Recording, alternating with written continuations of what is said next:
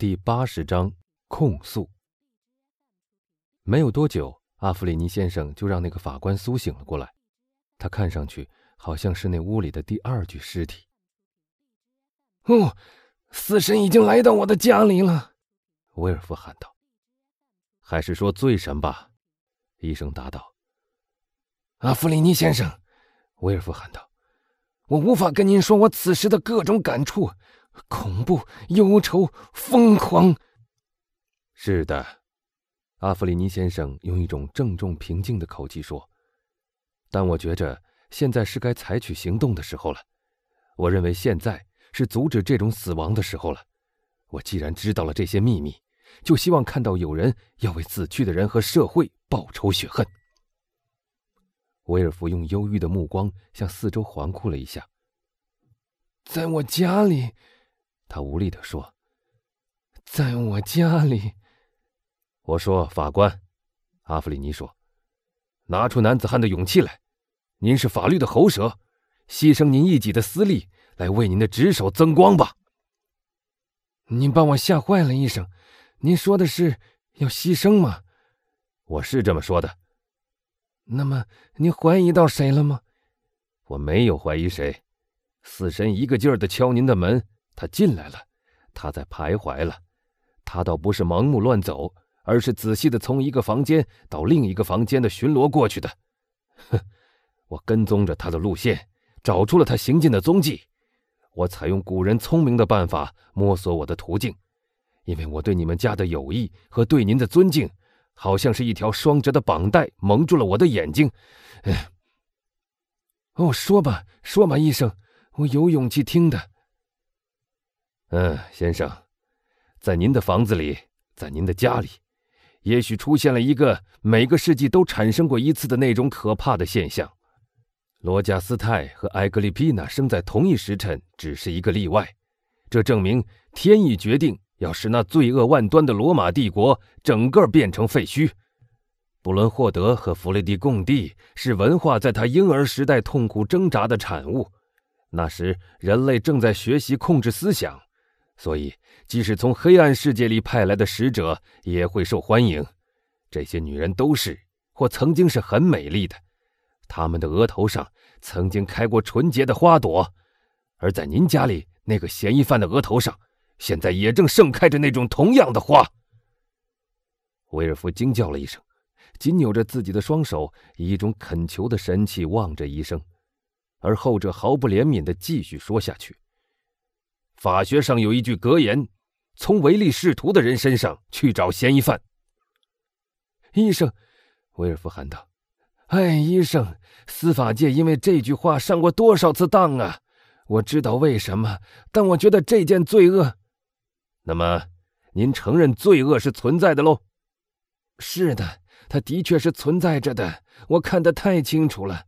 但我相信，它只针对我一个人，而不是去世的那几位。”在这一切古怪的祸事以后，我深恐自己还要受到一次袭击。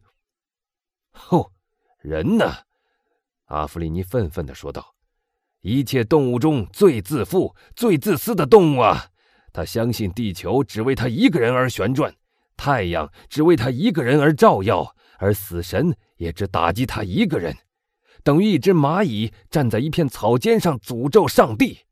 那些人。”难道就白白的失去了他们的生命吗？圣梅朗夫人，圣梅朗先生，努瓦迪埃先生。怎么，努瓦迪埃先生？是的，您以为这次是存心要害那个可怜的仆人吗？不不，他就像莎士比亚剧本里的波罗纽斯，只是一个替死鬼而已。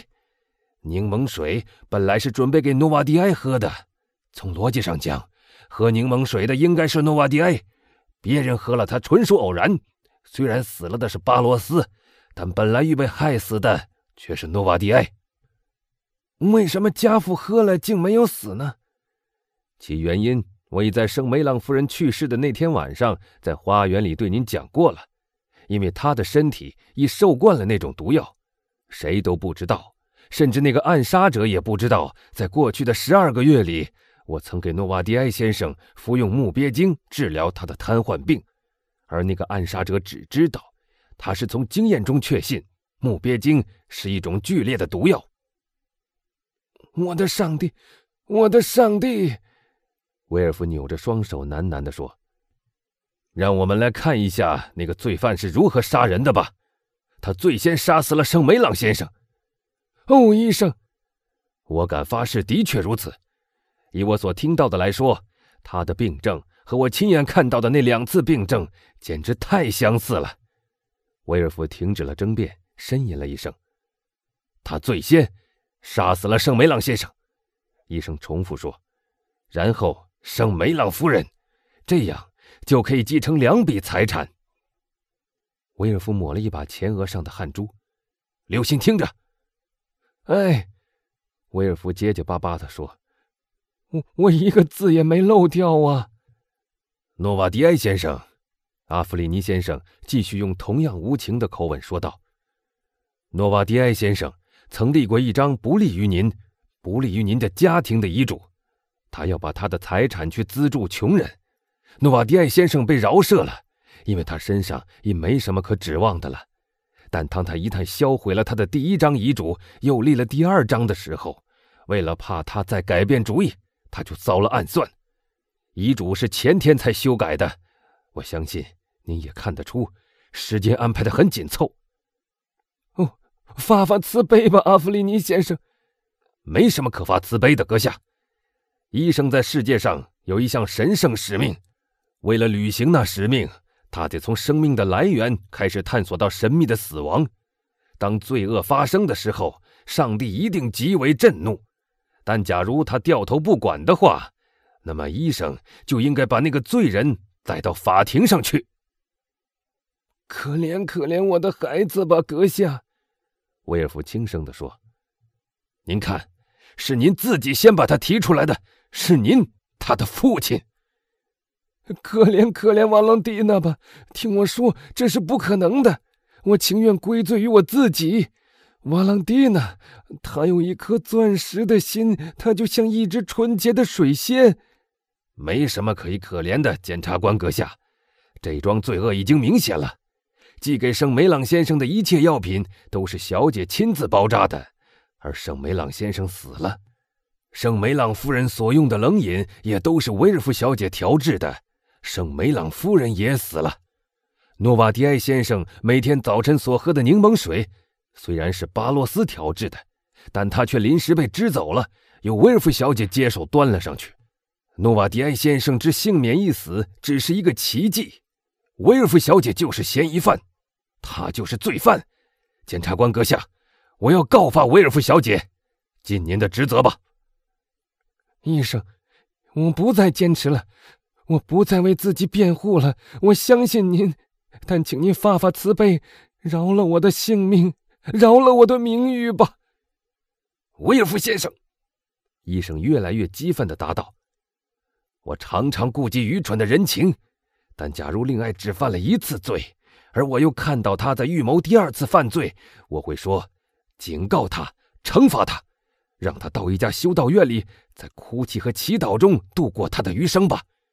假如他犯了两次罪，我就会说：“威尔夫先生，这儿有一种那个罪犯不认识的毒药，它像思想一样敏捷，像闪电一样迅速，像霹雳一样厉害。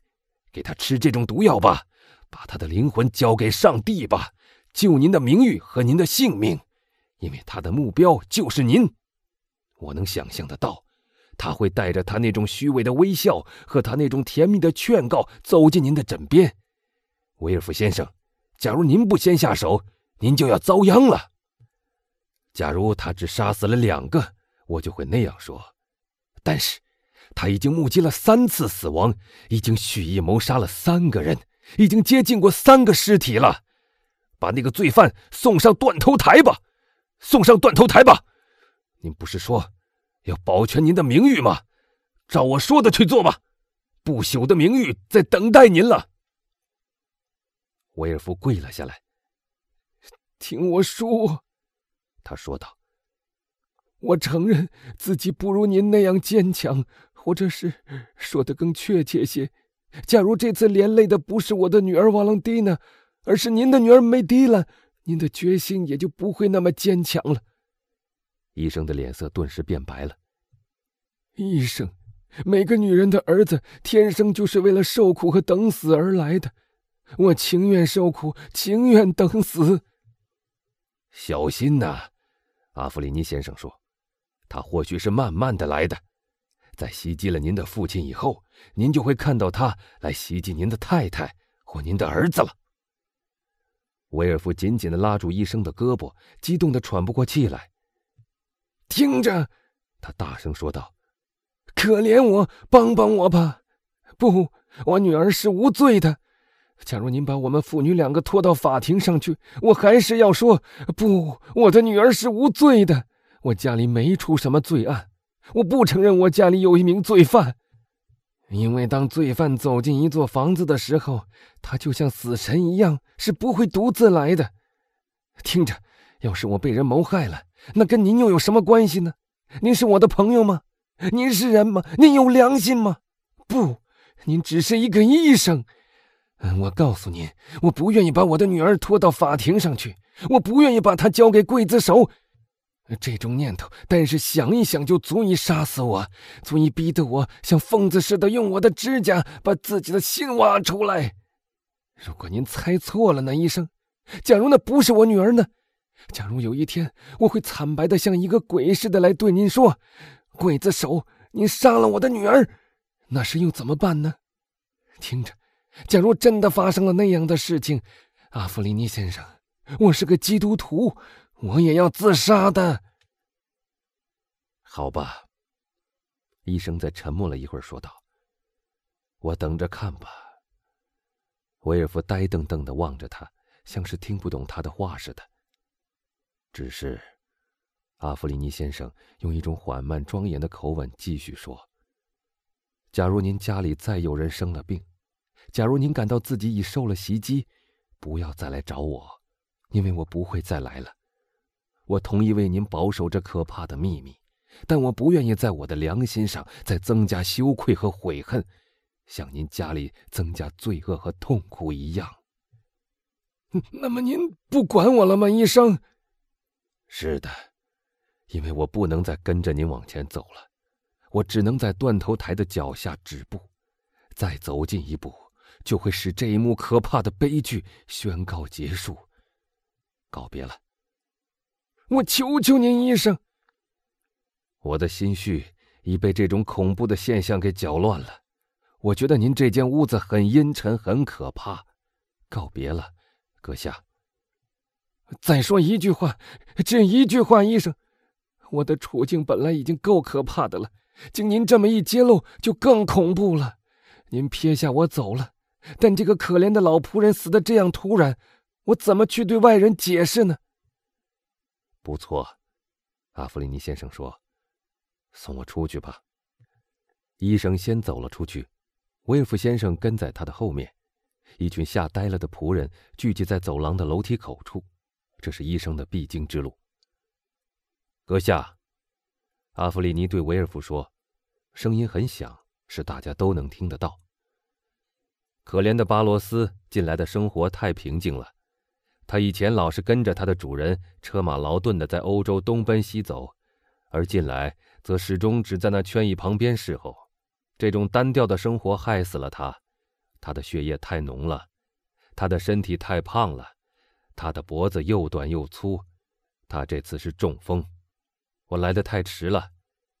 顺便告诉您，他压低了声音道：“注意把那杯锦菜汁倒在炉灰里。”医生并没和维尔福握手，也没再多说一句话，就这样在全家人的哀泣和悲叹声中走了出去。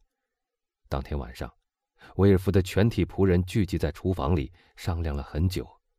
最后出来告诉维尔夫夫人，说他们都要走了，任何恳求和增加工钱的提议也留不住他们了。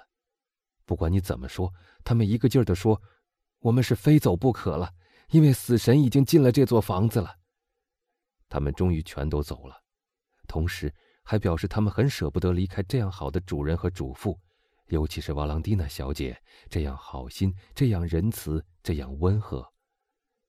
当他们说这几句话的时候，威尔夫望着瓦朗蒂娜，他已经成了一个泪人。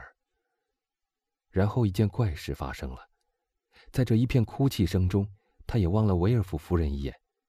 他好像看见他那两片削薄的嘴唇上掠过了一个阴险的微笑，就像是在一个乌云四起的天空上，从两片云中间倏地掠过的流星一般。